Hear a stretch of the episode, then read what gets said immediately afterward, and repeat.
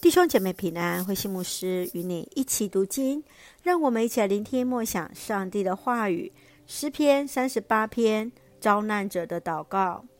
诗篇三十八篇是诗篇七首悔罪诗中的一首忏悔诗，是大卫在病痛当中遭受朋友抛弃、敌人破坏，在最终无法自拔。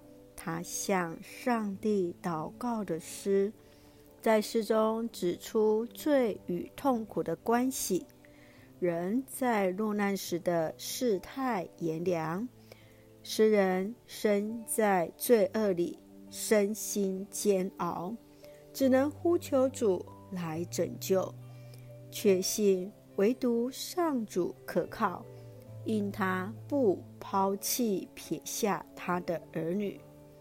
让我们一起来看这段经文与默想，请我们一起来看三十八篇九到十节。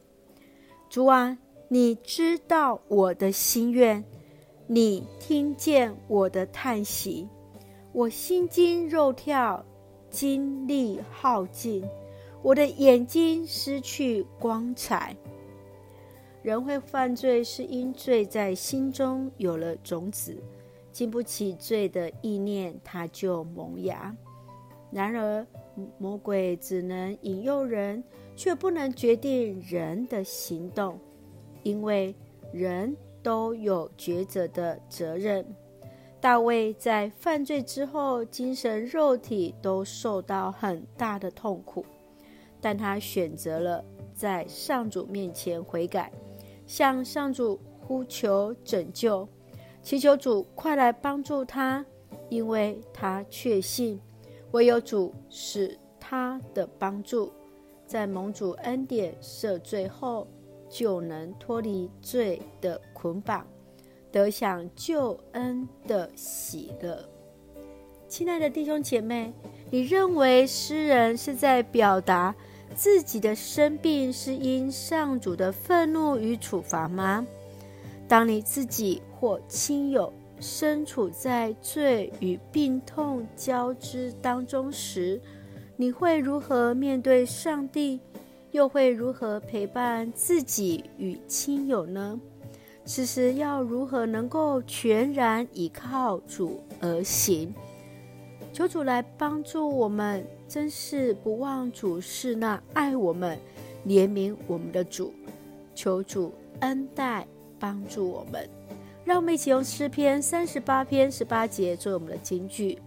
我承认自己的罪，我为着自己的过犯忧伤。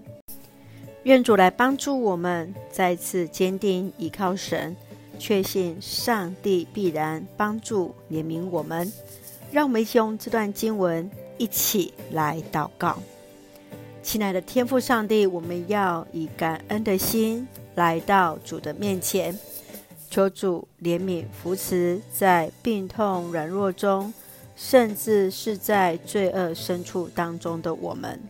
虽然身体与心灵都遭受极大的伤害，求主不要撇下我们。主啊，我们的拯救者，求主的怜悯与慈爱。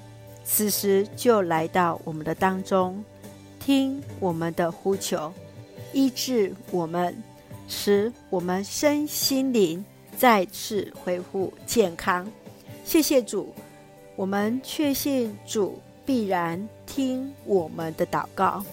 感谢祷告是奉靠主耶稣基督的圣名求，阿门。弟兄姐妹，愿上帝的平安与你同在。大家平安。